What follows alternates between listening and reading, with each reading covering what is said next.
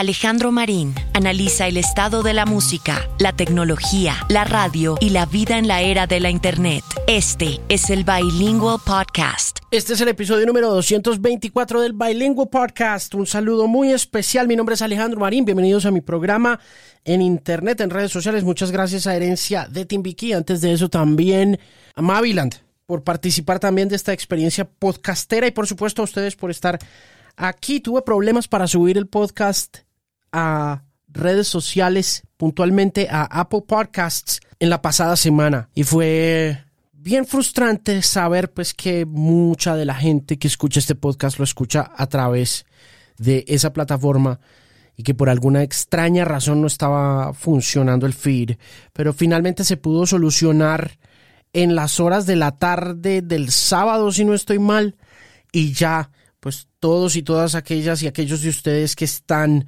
escuchando este programa hace un buen rato a través de Apple Podcast pudieron recibirlo. Muchísimas gracias de nuevo por estar ahí. Por ahí me escribieron que no les había gustado mucho el principio del programa por porque no entendieron bien el contexto y pues decidí editar ese pedazo. Se había dejado como un poquito lo que estaban haciendo ellos durante la previa a la conversación, que era una especie como de ensayo, pero no sonaba tan bien, entonces para la mayoría de la gente que estaba escuchando el programa esto representó como ruido y todo ese tema, así que decidí editarlo y montar un archivo nuevo a última hora, así que de todas maneras la entrevista quedó muy bien, el programa quedó bastante bonito y la conversación espero que la hayan disfrutado. Hace más o menos ya ocho días, ya van a pasar ocho días desde que murió mi mejor amigo, Edwin Alexis Niño Durán y quiero dedicarle este programa muy especialmente a él. Fue una de esas últimas conversaciones que tuvimos a través de WhatsApp con el Edwin. Es mi amigo de toda la vida, eh, amigo desde que yo regresé de los Estados Unidos en 1995 nos conocimos en un concierto de Vicente Fernández. Me acompañaba una chica también llamada María Andrea Guarín en esa jornada y recuerdo mucho que reconoció mi voz. Fue de esas primeras personas slash oyentes que me dijo esa frase que hoy en día ya como que asimilo de manera mecánica, pero que en aquel momento me sorprendió mucho porque fue la primera vez que alguien reconoció mi voz a través de un radio cuando me ven personalmente. Me dijo, usted es Alejandro Marín. Y al día siguiente estaba en mi casa a las 7 de la mañana revisando mi colección de discos y grabando discos en cassette y viajando conmigo por todas partes de Manizales en una camioneta Chevrolet Blazer en la que le encantaba montarse y darse una vuelta que por lo general en Manizales es una vuelta de 25 minutos que se repite en un loop infinito de Villapilar hasta el cable y de regreso y desde entonces fuimos amigos muy especiales. Edwin me ha acompañado en todas las etapas posteriores a ese 1995, es decir, desde que yo tenía 18 años él ha hecho parte esencial de mi vida y absolutamente todos los días nos comunicamos. Yo creo que yo me comunico más con Edwin o me comunicaba más con él que con cualquier otra persona en mi vida en los últimos 25 años, ni con mi esposa. Creo yo que tenía esa conexión y esa capacidad de conversación y finalmente em, ese vínculo llega a su fin de manera física y de manera verbal para pasar a un vínculo mucho más espiritual ahora que ha fallecido. Se murió de COVID en un hospital en Bucaramanga, en una unidad de cuidados intensivos. Era un curador excepcional de música, era un magnífico oyente, un tipo con unos oídos preciosos, perfectos, muy innovadores, vanguardistas, atrevidos. Un tipo que siempre apreciaba la buena música y que le gustaba mucho la música en inglés por encima de cualquier otro tipo de música también. Disfrutaba del merengue y una que otra cosita por ahí de Juan Luis Guerra pero en general Edwin era un oído excepcional. Yo creo que si Giles Peterson este famoso disc jockey de radio belga hubiera nacido en Málaga Santander eh, no se habría llamado Giles Peterson sino Edwin Alexis Niño Durán ha sido una pérdida enorme y para todos aquellos y todas aquellas que escuchan este programa y que han perdido a alguien, a manos de COVID-19 en esta pandemia. Quiero enviarles mi abrazo fraternal y poderoso de solidaridad.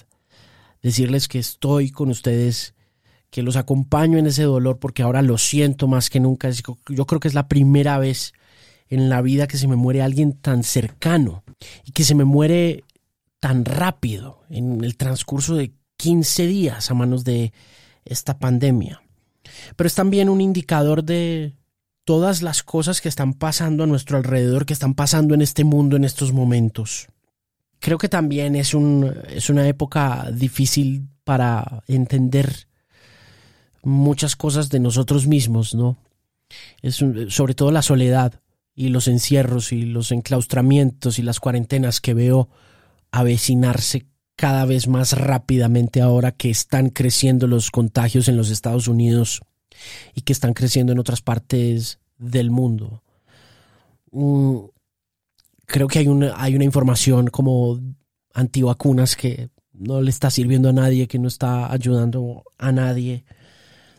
Creo que hay mucha incongruencia en la manera como se defiende el movimiento antivacunas. Creo que vacunarse no nos va a hacer absolutamente ningún daño. estoy convencidísimo de eso. Es decir, no, no creo que haya por qué temer a la vacunación. Creo que hay que vacunarse, independientemente de que haya que seguir cuidándose.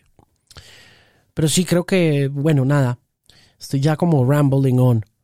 Y la verdad es que no quiero darle muchas vueltas a esto, pero sí quería empezar el programa haciéndole una mención especial a mi amigo de toda la vida, a decirle que lo voy a extrañar mucho, pero que lo llevo siempre en mi corazón, siempre va a estar conmigo en cada programa de radio, en cada playlist, en cada canción que ponga y en cada podcast que haga.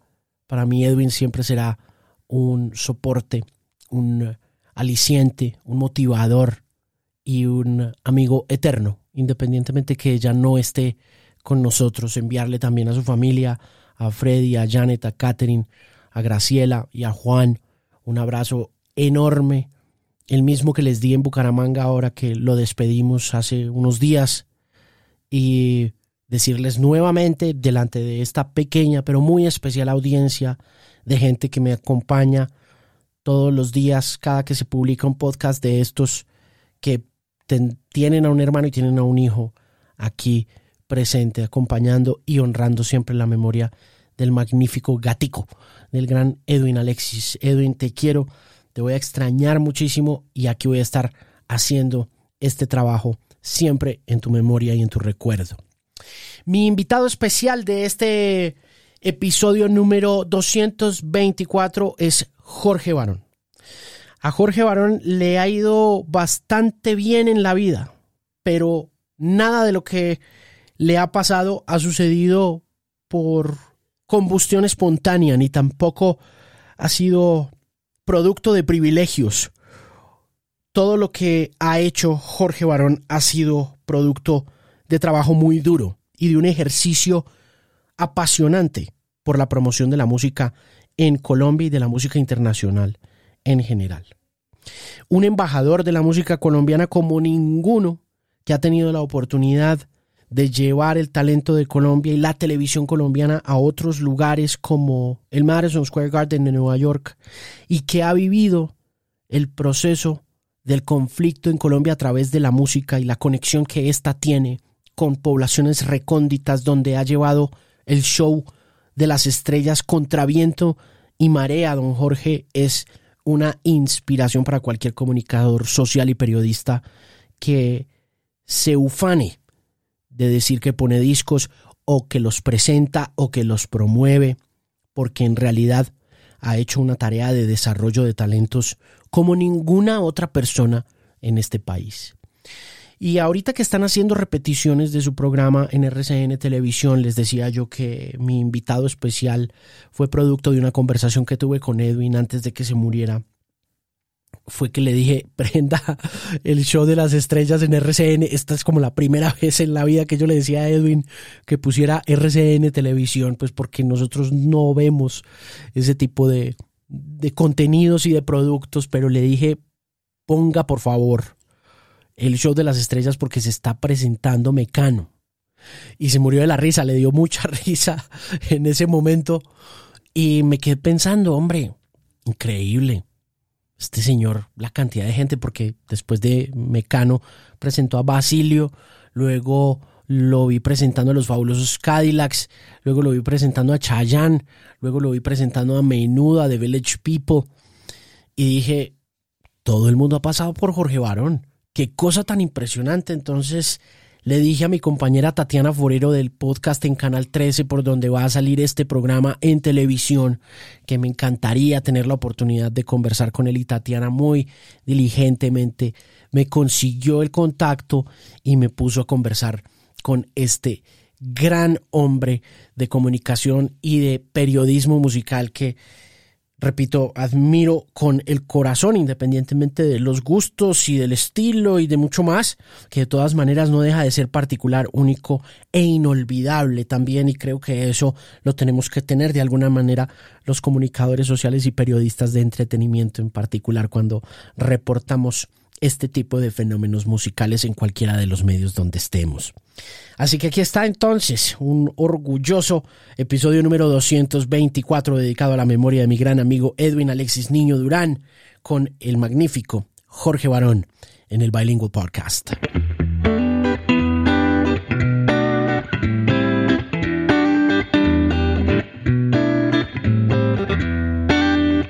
Noches, Alejandro. ¿Qué tal? Qué gusto estar en su programa. Es un gusto tenerlo aquí luego de haber estado conectado durante las pasadas semanas a las repeticiones del show de las estrellas que me tienen asombrado y que fueron las razones por las cuales quise buscarlo y conversar con usted un rato porque en realidad me asombra la cantidad de gente que ha pasado por ese programa y que jugó un papel tan importante en mi juventud y en la juventud de muchísima gente. ¿Usted cómo ha estado? Muy bien, afortunadamente, pues este es un programa temporal que estamos haciendo a raíz de la pandemia. Nosotros adelantamos con el Show de las Estrellas una gira nacional a lo largo y ancho de la geografía colombiana llevando un mensaje de alegría, de solidaridad, de compañía a todos los rincones de la patria. Pero el tema de la pandemia nos obligó a esperar un poquito, no podemos hacer espectáculos masivos en las distintas regiones. Entonces creamos este programa, Momentos de Oro, del Show de las Estrellas, y recogemos algunos momentos de lo que ha sido este show de las estrellas a lo largo de 52 años que llevamos al aire.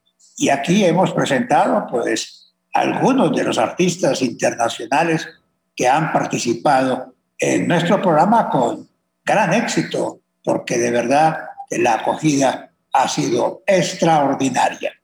Óigame, don Jorge, volviendo al tema de esa transmisión que ha venido haciendo usted desde diferentes lugares de Colombia, quiero preguntarle por el momento en que se decide usted a meterse en la televisión en vivo o en la producción de espectáculos en vivo, porque es que yo creo que una cosa era la televisión de entretenimiento y otra muy distinta era producir televisión ya con tarima, con sonido, con público. Cuénteme un poco esa aventura.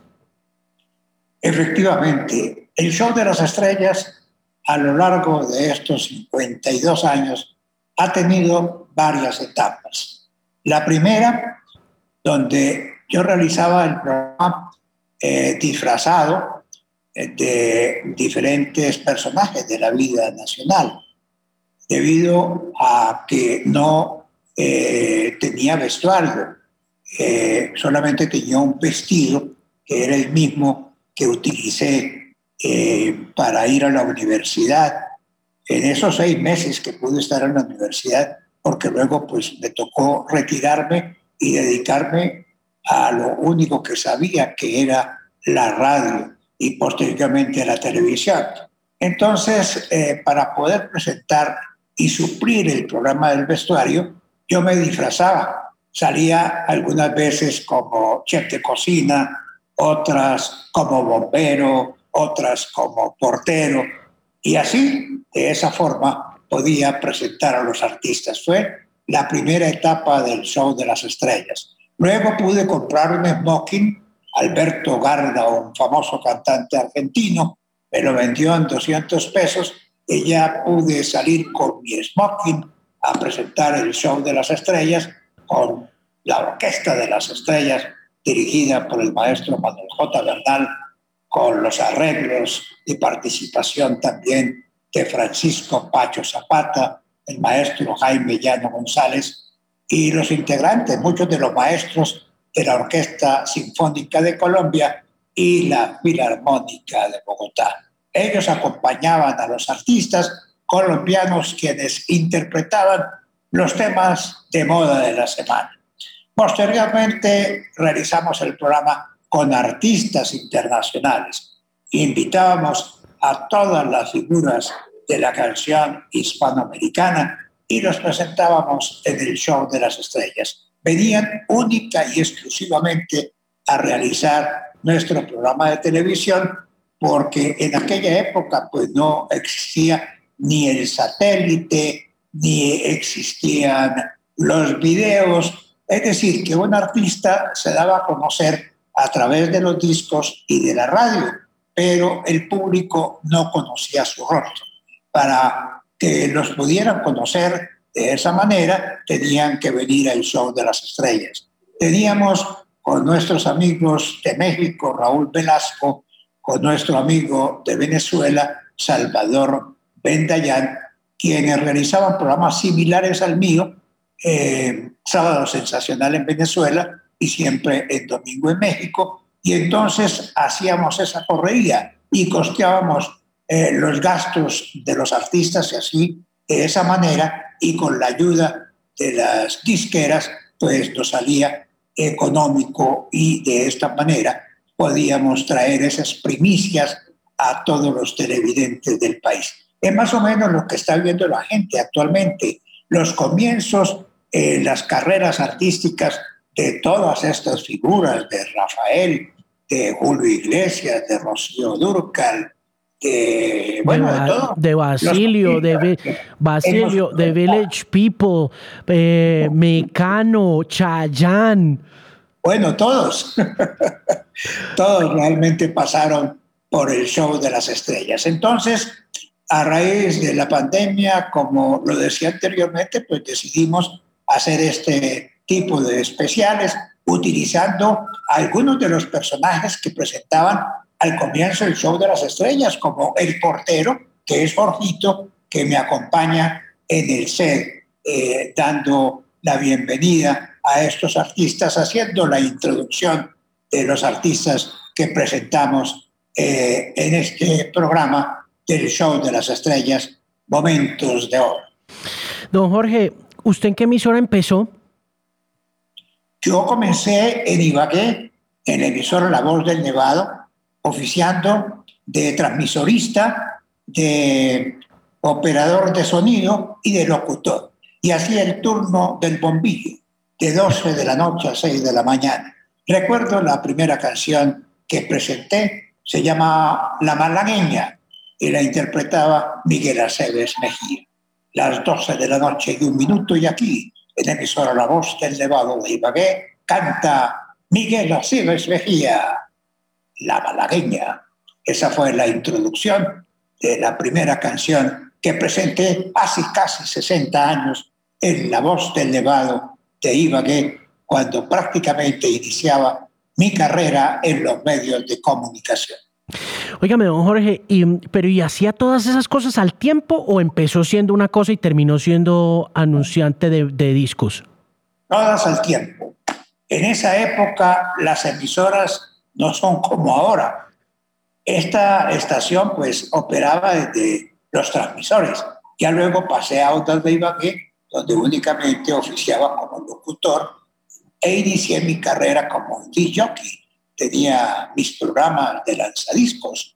Uno de ellos se llamaba Buenas noches, juventud, y eso era la sensación en Ibagué. La estación pues no tenía los discos de moda, pero mis compañeros de colegio sí tenían acceso a Bogotá y ellos llevaban eh, sus grabaciones, llevaban sus discos de Polanca, de Elvis Presley, los cantantes de moda de la época me los prestaban y de esa manera podía hacer esos programas muy juveniles y que tanto impactaron en la radio ibaguereña. Don Jorge, ¿todo esto fue en amplitud modulada o en frecuencia modulada? No, en ese entonces no existía la frecuencia modulada, o sí existía, pero para enlazar las emisoras eh, era en AM, amplitud modulada. Hmm. ¿Quiénes eran los dueños de, esa, de, la voz del Nevado? Eh, era un señor que tenía una cadena de emisoras que se llamaba Radio Sistema Tricolor de Colombia. José Vanegas era el nombre de él. Y, la emisora pues únicamente eh, transmitía rancheras, música popular. Eh, y pues nosotros hacíamos el programa con los discos que me prestaban mis compañeros. De igual forma, lo hacíamos en ondas de Ibagué. ¿Le ponían problema por la música porque fuera moderna? No, fue un estilo que eh, yo creé en el Tolima, en Ibagué, y, y, no de ninguna manera, porque la emisora creció en audiencia y además mis clientes, mis patrocinadores, pues estaban felices porque rompía la programación de la estación. Don Jorge, ¿y quiénes lo patrocinaban?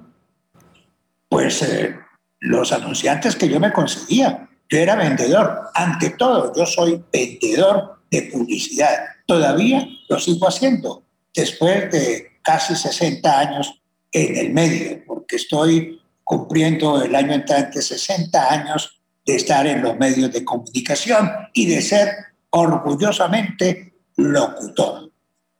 No, y lo, hace, lo sigue haciendo bastante bien. Ahí lo veo haciendo sus cuñas de colchones y todo. Y o sea, lo sigue siendo un gran vendedor, indiscutiblemente. Claro que sí. Eso, eso tiene que funcionar porque de otra manera no, no hubiéramos permanecido por tanto tiempo al aire, tanto en la radio como en la televisión. Oiga, don Jorge, yo creo que si hubiera más profesionales como usted en los medios de comunicación que entendieran el valor de la comercialización de productos de entretenimiento, las cosas estarían un poquito mejor. ¿Usted no cree? Pues hay que luchar, ¿no? Hay que luchar. En este tema de la música es a veces un poco complicado pero hay que establecer estrategias para poder convencer a los clientes que lo acompañen a uno en este tipo de conciertos y los míos que son un poco más difíciles porque nosotros realizamos nuestros programas en distintas ciudades, en distintas poblaciones del país. Ya llevamos 800 municipios visitados en Colombia a lo largo y ancho de la geografía nacional. Entonces, conseguir patrocinadores para un programa, digamos, en Cartagena del Chairá o en todos esos lugares que hemos visitado, pues no es nada fácil. También el Show de las Estrellas ha visitado ciudades en el exterior. Hemos ido, por ejemplo, a Londres con artistas colombianos, a Madrid, España. También hemos hecho el programa en Roma. Estuvimos en Venezuela, cinco veces en México, también en el Madison Square Garden de la ciudad de Nueva York, en Buenos Aires, Argentina. Este es un programa que a lo largo de 52 años ha realizado una importante labor en beneficio también de los artistas colombianos que se han dado a conocer en todos estos países, porque además nuestra señal está al aire en más de 60 países del mundo. Don Jorge, ¿en qué momento saltó usted de la radio a la televisión? Bueno, yo trabajaba inicialmente en eh, La Voz, de, La Voz de Colombia. Eh, luego pasé a emisora 1020, la de los dos pegaditos, que en ese entonces pues era una emisora líder entre la juventud colombiana y después regresé a La Voz de Colombia ya como director de la estación. Juvenal Betancourt era el director de la emisora La Voz de Colombia y tenía un par de programas en televisión. Uno se llamaba Noches de Colombia, que animaba Otto Grafenstein, y otro Cocina de Primera con Segundo, que presentaba el chef Segundo Cabezas. en alguna oportunidad, segundo Cabezas faltó al programa y don Juvenal, que era el gerente de La Voz de Colombia, me pidió que si podía presentarle el programa y si sabía algo de cocina. Yo levanté la mano y le dije, claro, don Juvenal, yo soy experto en cocina. Realmente no tenía ni, ni idea de cocinar, pero no podía perder esa oportunidad de llegar a la pantalla chica. Entonces me fui, hice la presentación del programa, a don Juvenal le gustó y desde ese entonces comencé a hacer la presentación del programa con el chef segundo. Luego don Juvenal terminó con el programa y yo licité a la televisora nacional un programa de cocina y creé eh, Cocina a su gusto. Y a la presentación del programa, para que prepararan las recetas, invitaba a los cocineros más importantes de los restaurantes y hoteles de Bogotá. El primero en invitar a ese programa fue el chef del Hotel Tequendama. Y además llevaba al espectáculo que presentara el restaurante invitado. En esa oportunidad estaba haciendo temporada en el Salón Monserrate del Hotel Tequendama Celia Cruz. Entonces, Celia Cruz fue la invitada especial al programa. El chef preparó la receta y luego Celia cantó Sopita en botella para amenizar esa, ese rato en nuestro programa de televisión. Ahí prácticamente comencé ya como empresario de la televisión. Eso fue en el año de 1967. Pero ya en el año de 1969 lancé el Show de las Estrellas con mi smoking y con mis artistas invitados y creé la programadora Jorge Barón Televisión el 24 de mayo de 1969. Los primeros artistas no los presenté con smoking, porque todavía no le había comprado el smoking a Alberto Garda. A ellos los presenté pues con mi vestido de universitario y fueron Emeterio y Felipe, los tolimenses, la primera pareja cómico-musical de Colombia. Artistas famosísimos en esa época. O sea, ellos ya estaban consolidados cuando usted los invitó. Claro que sí, eran las grandes estrellas del momento. Mi estudio de radio en casa no sería lo mismo sin la ayuda de Mercado Libre. En serio, todo lo que he ido comprando para poderme adaptar a estos tiempos difíciles lo he conseguido ahí. Desde las luces de mi set hasta los micrófonos que uso, las cámaras, los cables, Mercado Libre me ha acompañado a lo largo de este tiempo y me ha ayudado a transformar y a mejorar las condiciones de mi trabajo en casa. Y usted puede conseguir todas sus compras para el trabajo y mucho más en Mercado Libre, así que visítelos. Son la comunidad de compra y venta online más grande de América Latina.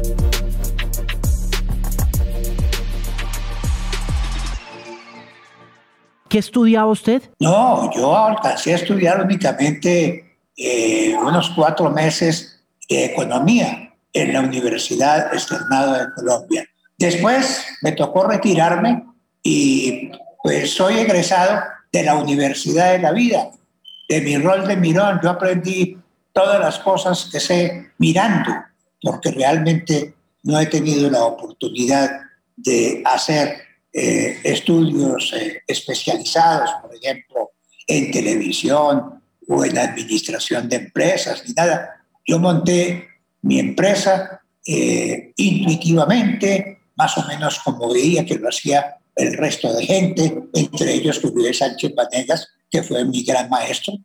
Y así, poco a poco, he ido eh, construyendo esta empresa de televisión que también cumple 52 años al aire. La Universidad Gran Colombia eh, me otorgó eh, el título honoris causa en administración de empresas justamente por, por haber logrado por tanto tiempo haber consolidado una empresa de televisión sin haber pasado por un aula universitaria. Don Jorge, usted dice que don Julio Sánchez Vanegas fue su mentor, fue su, maestro. ¿Qué le enseñó?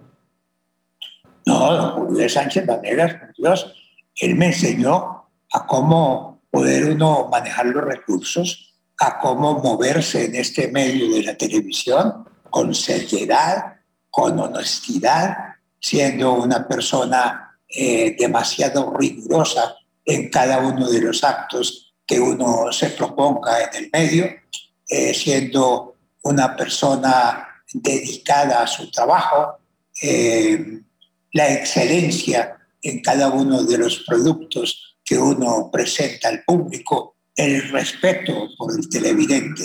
Realmente eh, yo valoro muchísimo todas las enseñanzas de mi gran amigo Julio Sánchez Vanegas, que fue la persona que me orientó cuando yo llegué eh, a trabajar con él eh, como discotecario de La Voz de Colombia, con oficios varios hasta de mensajero oficial, pero lo hice con todo gusto y con todo el placer de trabajar con una figura tan importante de la televisión como era don Julio Sánchez Vanegas.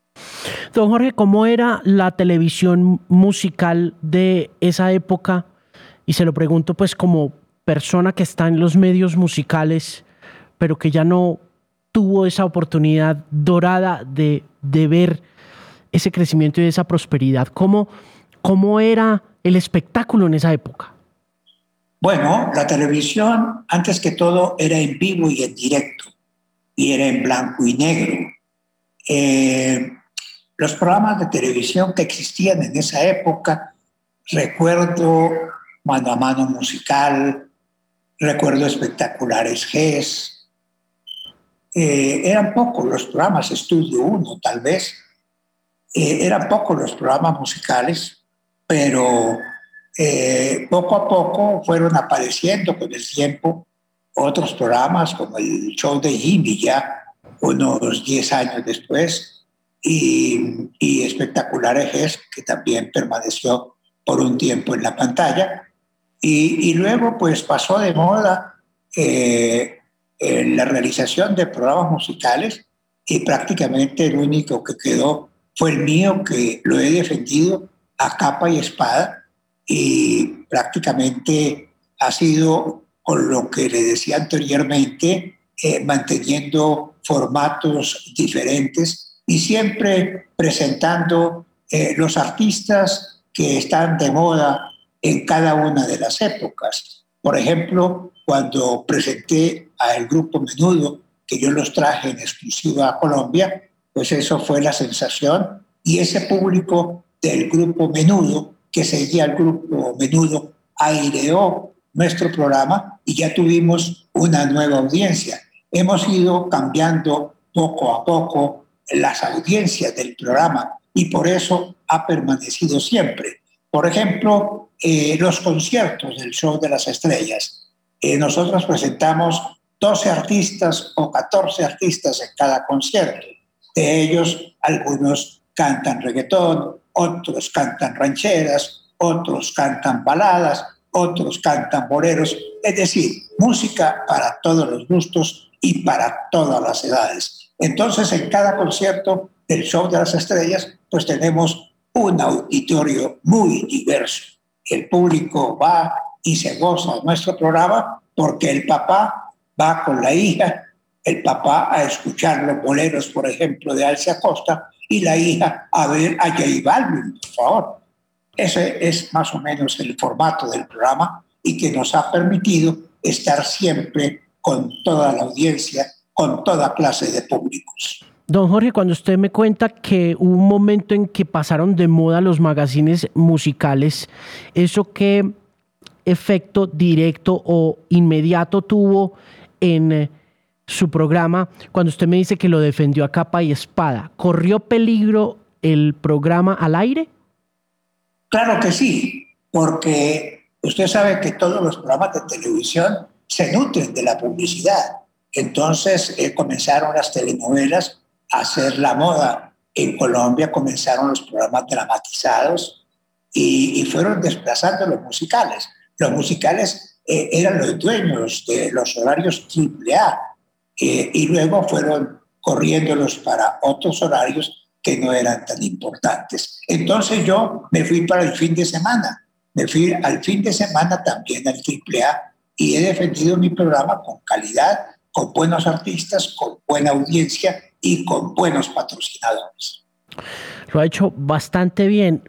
¿Cómo ha sido la experiencia de viajar a todas estas partes del país? ¿Y cuáles fueron los retos de llegar a esos lugares que en algunas ocasiones son recónditos y complejos? Pues justamente esa fue una de las fórmulas para permanecer y para competir con los canales privados que ya llegaban a la televisión. Entonces, antes de que los canales privados iniciaran sus emisiones, yo cogí, saqué las cámaras, me fui a visitar Colombia, me fui a llevarle la televisión a la gente, irme a los pueblos, irme a las plazas públicas y hacer la televisión allá con el pueblo. Entonces me inventé una nueva televisión que no se estaba haciendo en Colombia.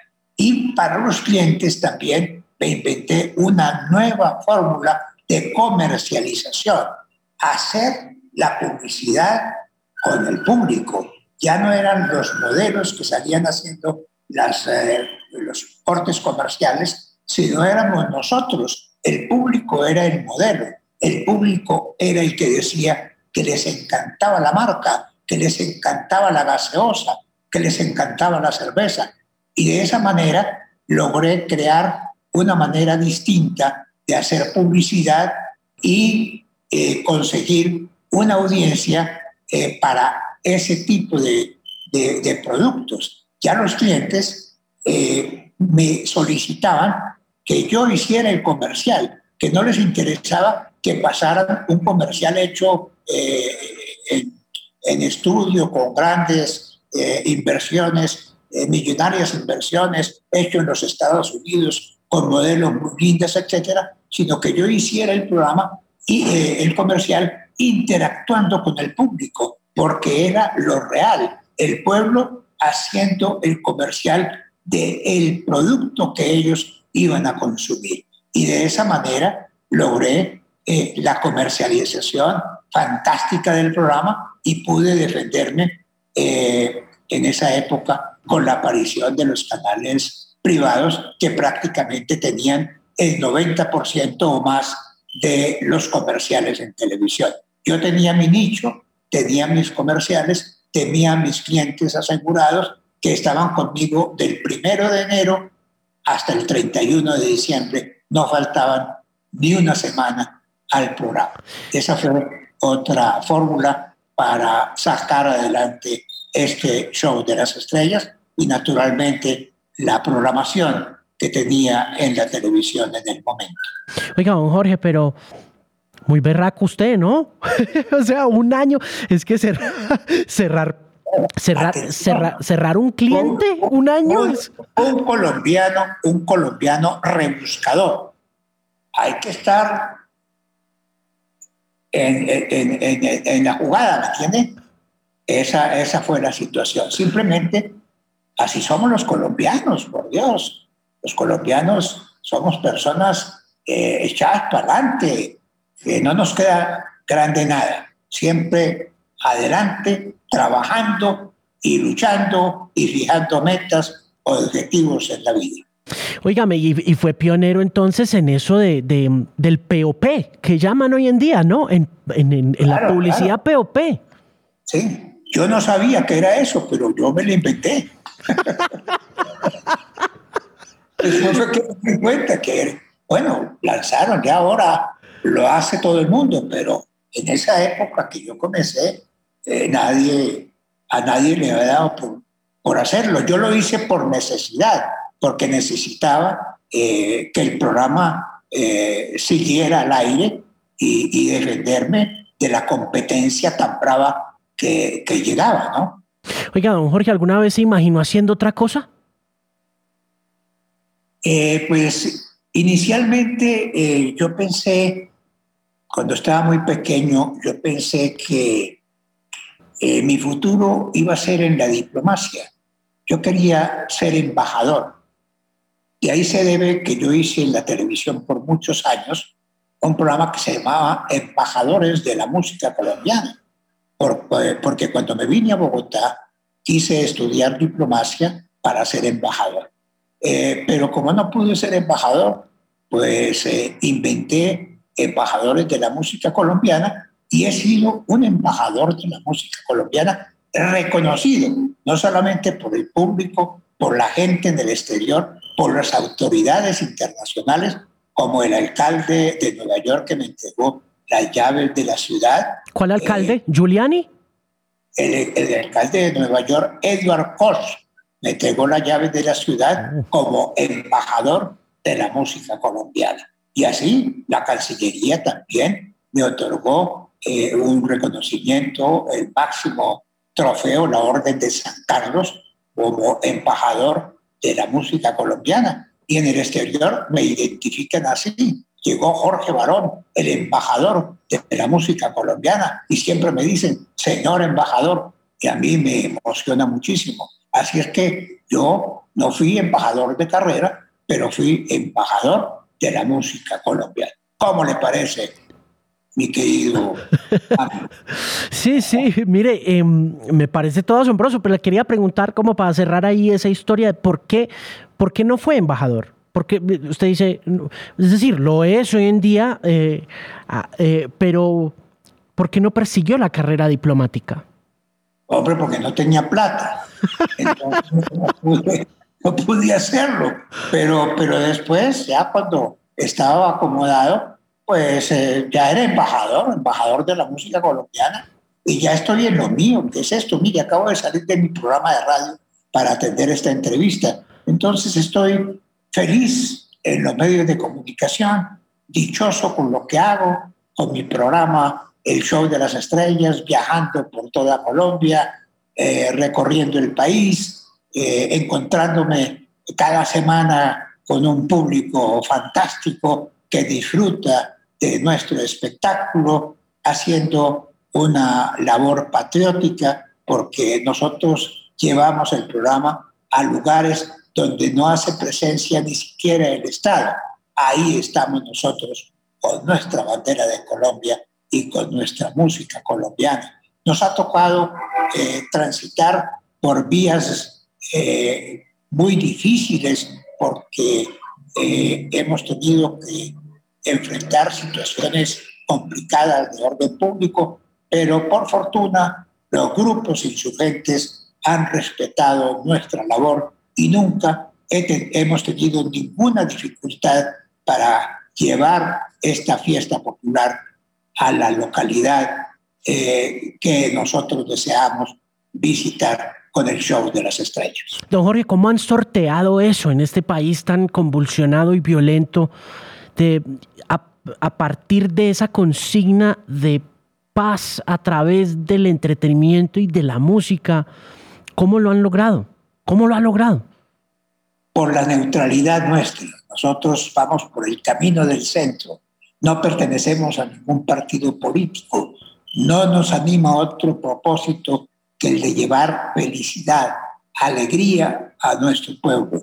Y eso lo ha entendido la insurgencia y lo ha respetado.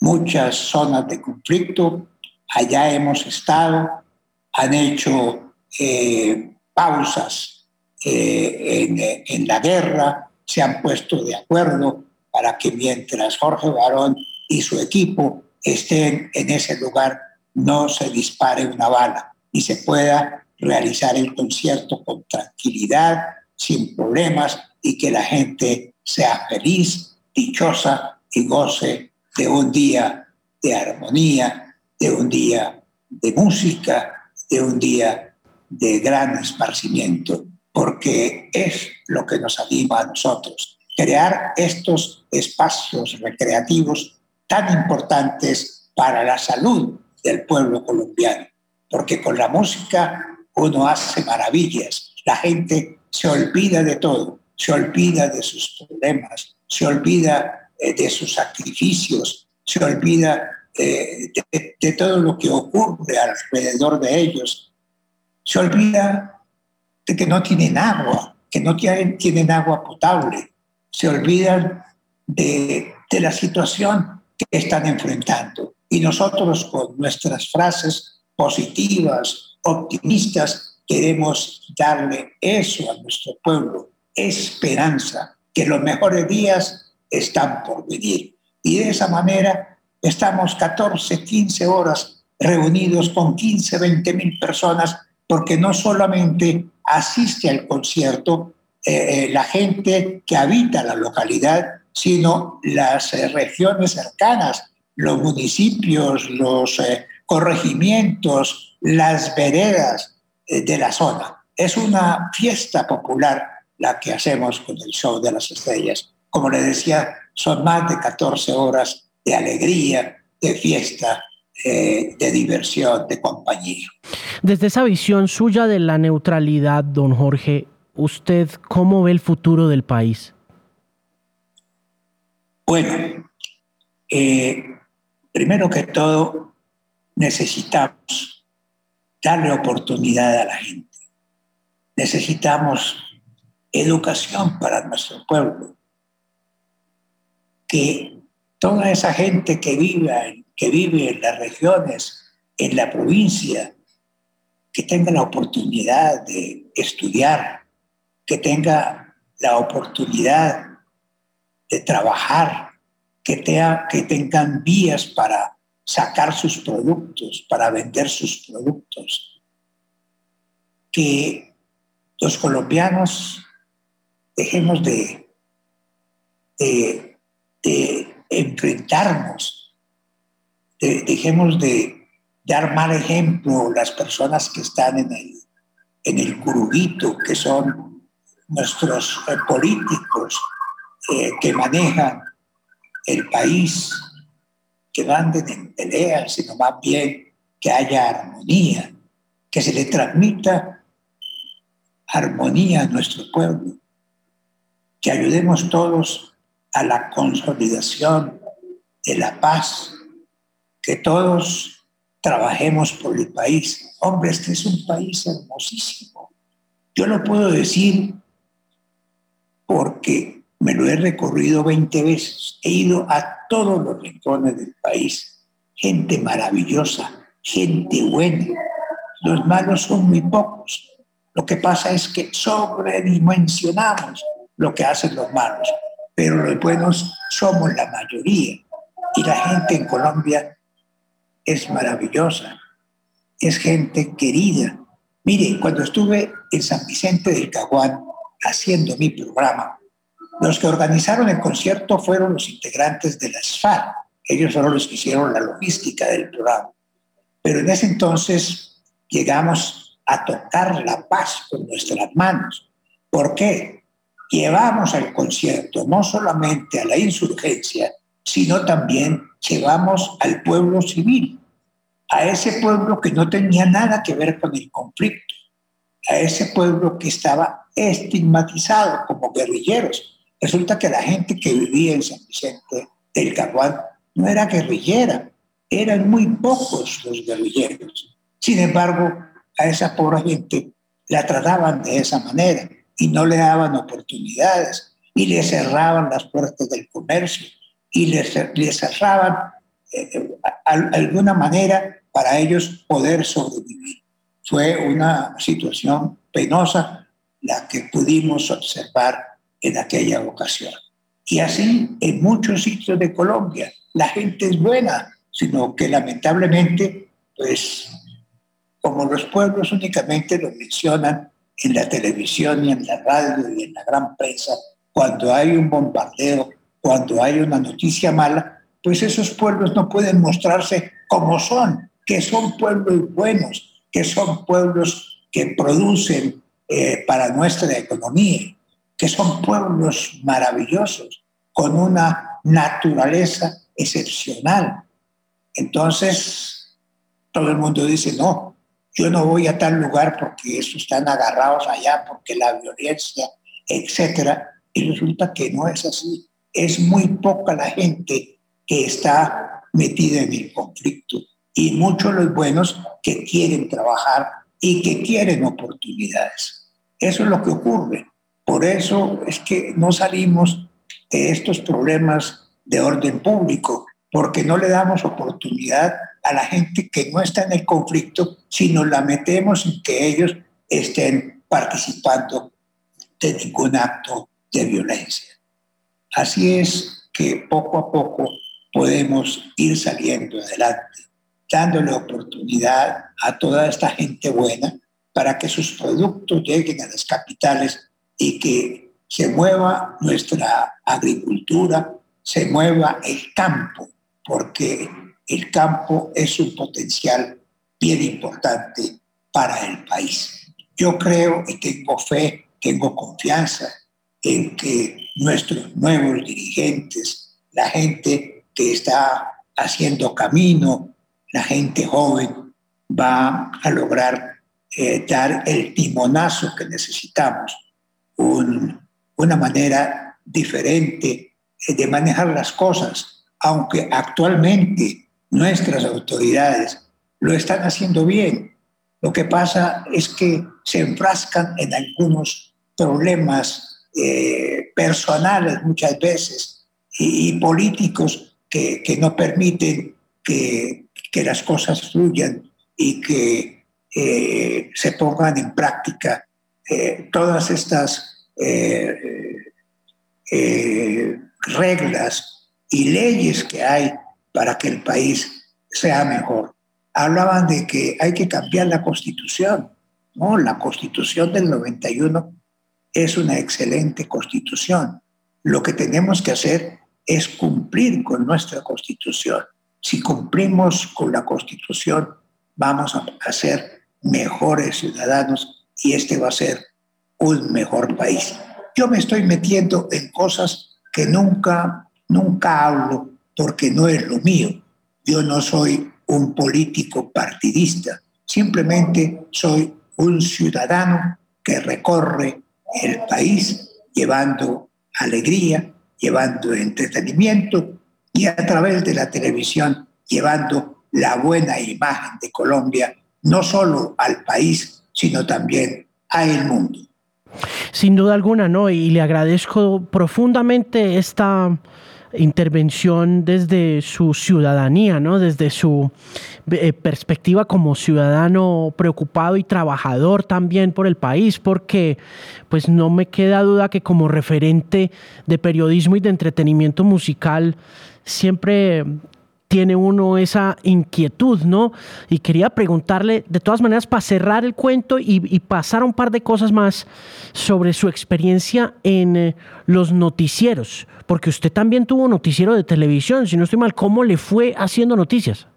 Muy bien, es que yo prácticamente me inicié en la radio también haciendo noticias. Yo leía los radioperiódicos allá en Ibagué en Ondas de Ibagué por lo menos cuatro radioperiódicos leía.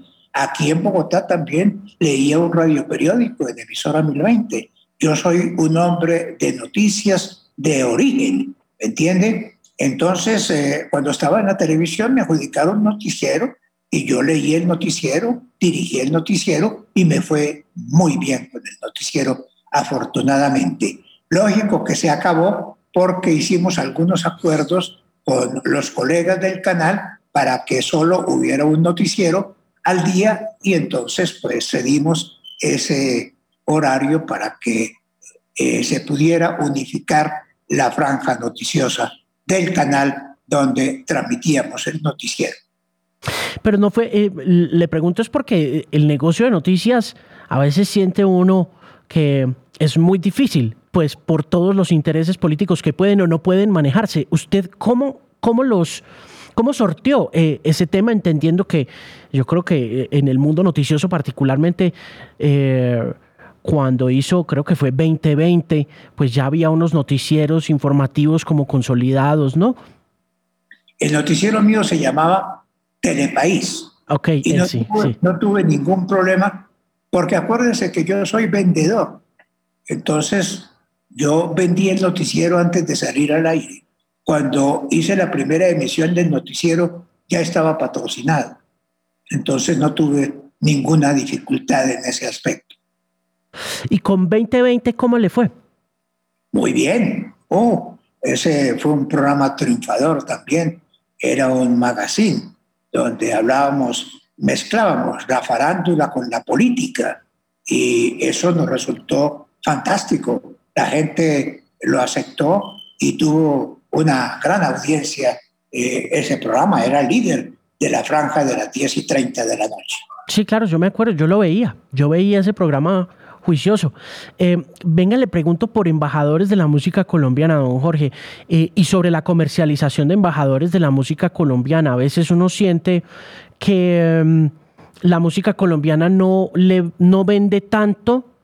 Eh, publicitariamente hablando, que es muy difícil vender cuñas o publicidad con base en un repertorio exclusivamente colombiano. Usted ¿Qué estrategia utilizó o cómo funcionó Embajadores de la Música Colombiana desde lo comercial?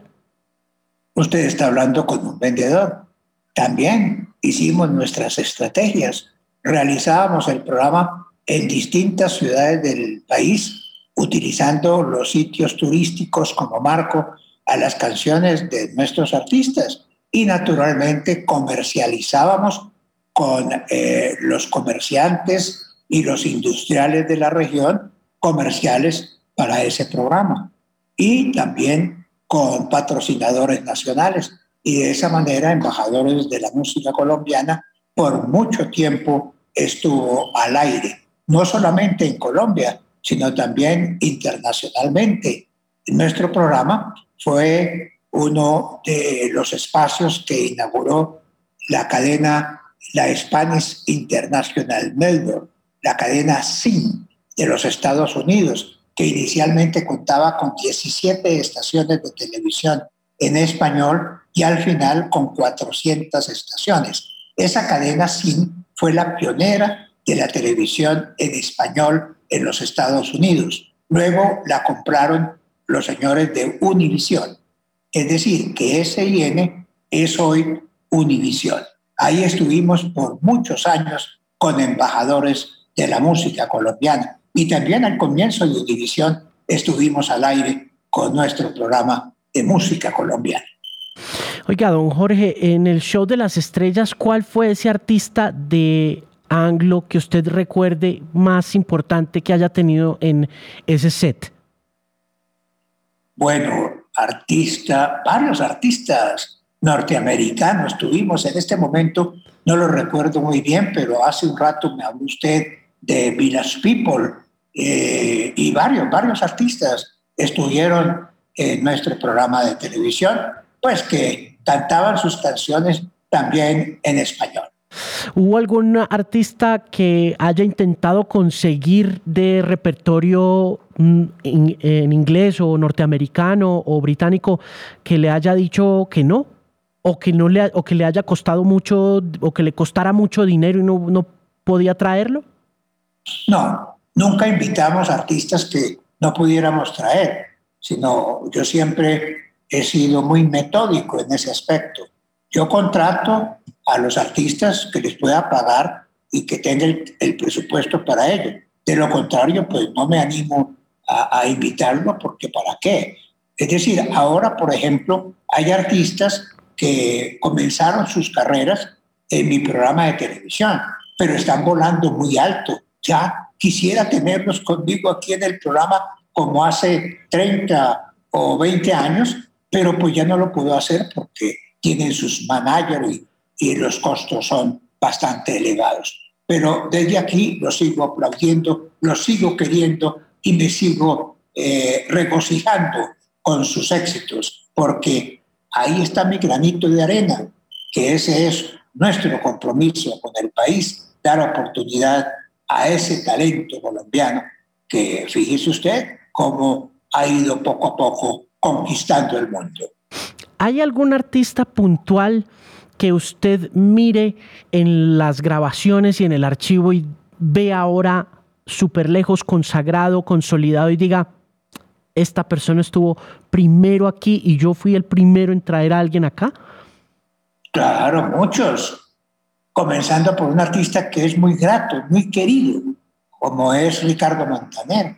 Él comenzó con nosotros en el Show de las Estrellas es una persona que permanentemente está hablando de lo que significó para él el Show de las Estrellas. Son muchos los artistas que han comenzado. El caso de Shakira, el caso de J Balvin. Bueno, tantos y tantos artistas que arrancaron sus carreras aquí en nuestro programa de televisión. Don Jorge, ¿cómo le apostaba usted a un nuevo talento? ¿Cómo lo escogía? ¿Cómo decía sí o no? Bueno, porque uno eh, con el tiempo y, viendo a tantas figuras internacionales que han pasado por el programa, artistas nacionales, pues muchas veces veía la calidad eh, en estos nuevos muchachos, en estos nuevos talentos, y los apoyábamos y los presentábamos y presentábamos hasta que lográbamos que, que tuvieran un reconocimiento nacional, porque sabíamos que iban a triunfar y que también eh, las puertas del mundo se iban a abrir para ellos. Voy cerrando la entrevista con un par de preguntas rápidas y la primera es, ¿qué debe tener un artista para conseguir abrirse el camino. Según estos 60 años de experiencia, estos 50 años, un poco más de 52 años de historia del show de las estrellas, ¿qué cree usted que debe tener un artista? Primero, talento. Segundo, ganas. Tercero, trabajar, trabajar. Cuarto, fijarse metas, objetivos cortos para alcanzar grandes sueños. Eso es lo más importante, lo más importante que debe tener un artista. Enamorarse de su profesión, querer su profesión, amar su profesión, respetar a su público.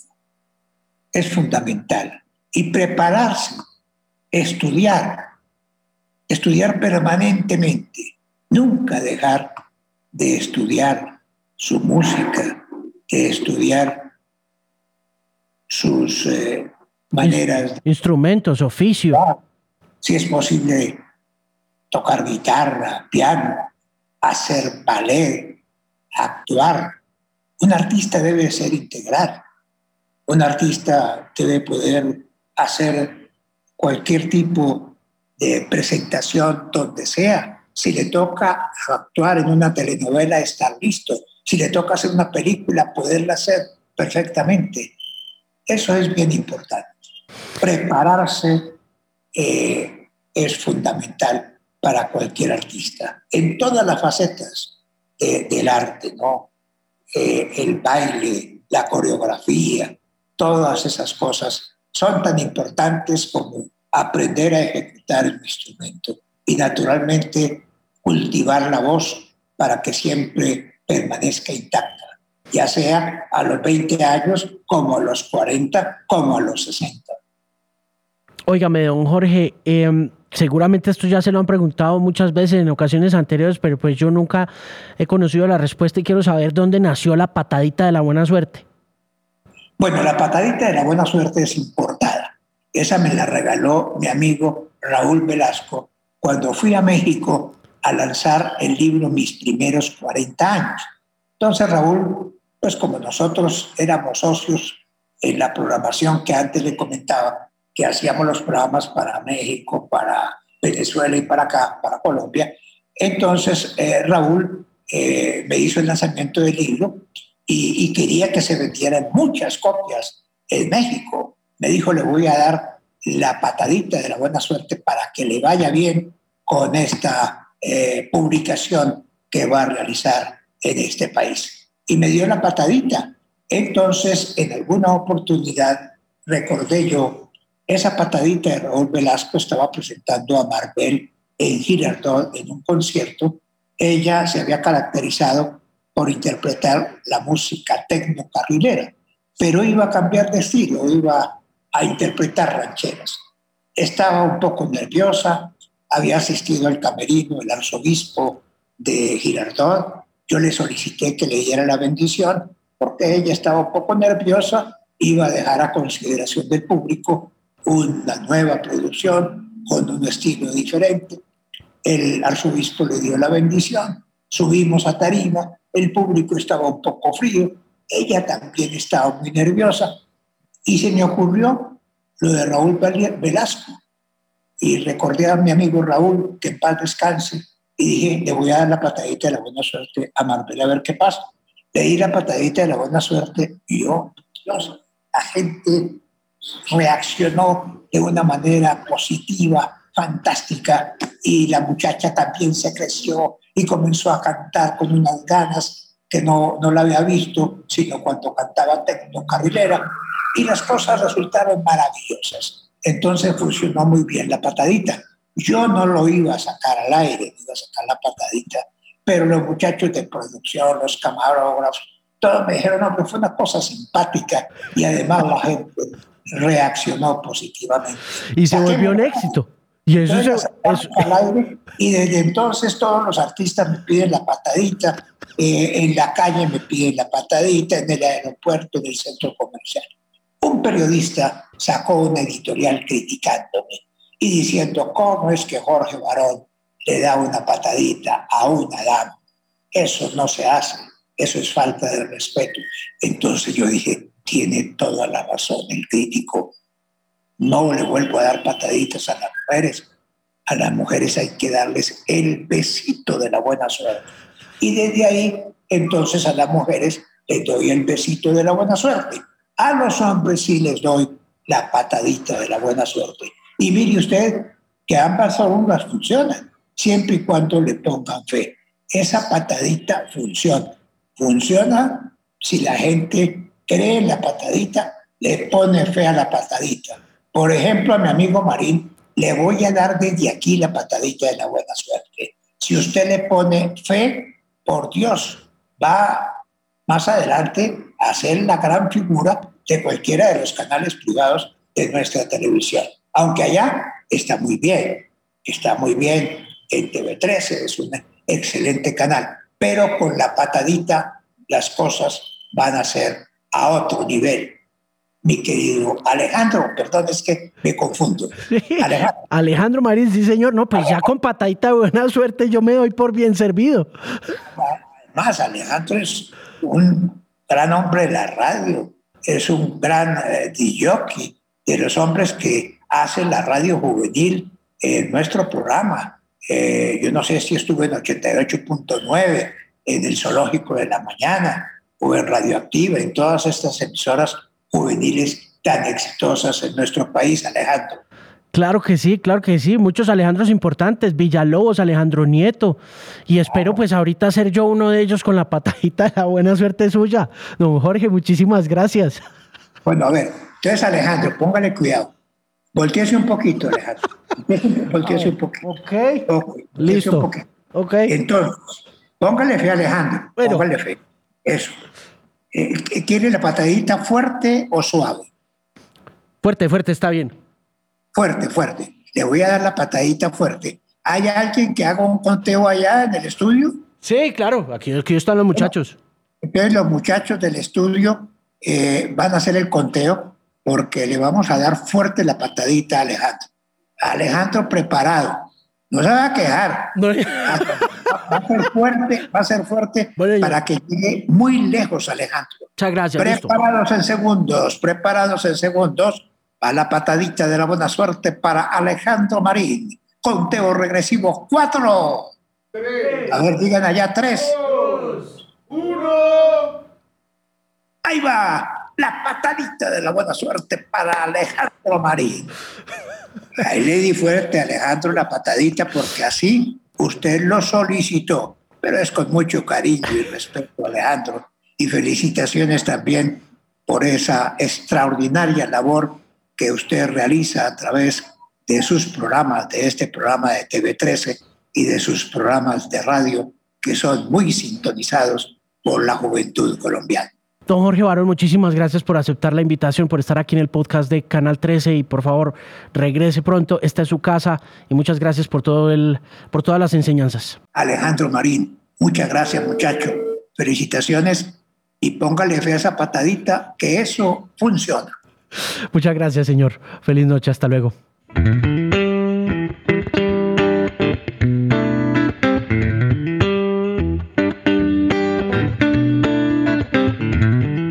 Queridos y queridas bilingües, gracias por llegar hasta el final. No olviden suscribirse al podcast en Apple Podcasts, en Spotify, en Deezer, en Stitcher, en Tuning, donde sea que ustedes estén escuchando sus podcasts. Muchísimas gracias por llegar hasta aquí, hasta el final. Y si esta fue la primera vez que escucharon este programa, quiero invitarles a que, en serio, me sigan en diferentes lugares donde encuentran sus audios favoritos. Ahí me pueden buscar como Alejandro Marino, como Bilingual Podcast. En Spotify pueden darme follow, pueden también dar suscribir en Apple Podcast. También me pueden seguir en redes sociales como arroba The Music. Estoy en YouTube como Alejandro Marín. Y por supuesto, para toda la información condensada, concreta y contundente, playlist, artículos, análisis y todos los episodios del programa pueden visitar alejandromarin.com, una voz confiable en la música. Muchísimas gracias por llegar hasta el final del Bilingual Podcast. Hasta una próxima ocasión. Nos escuchamos pronto. Chao. Gracias por llegar hasta el final de este nuevo episodio. Recuerde que este programa está patrocinado por Mercado Libre. Todo lo que usted necesita llega directo a la puerta de su casa y en el menor tiempo posible con todas las facilidades de pago y todas las garantías de seguridad. Así que no deje de visitarlos, descargue la app y descubra todas las ofertas, tiendas y vendedores garantizados por la comunidad de compra y venta online más grande de América Latina, patrocinadora oficial del Bilingual Podcast Mercado Libre.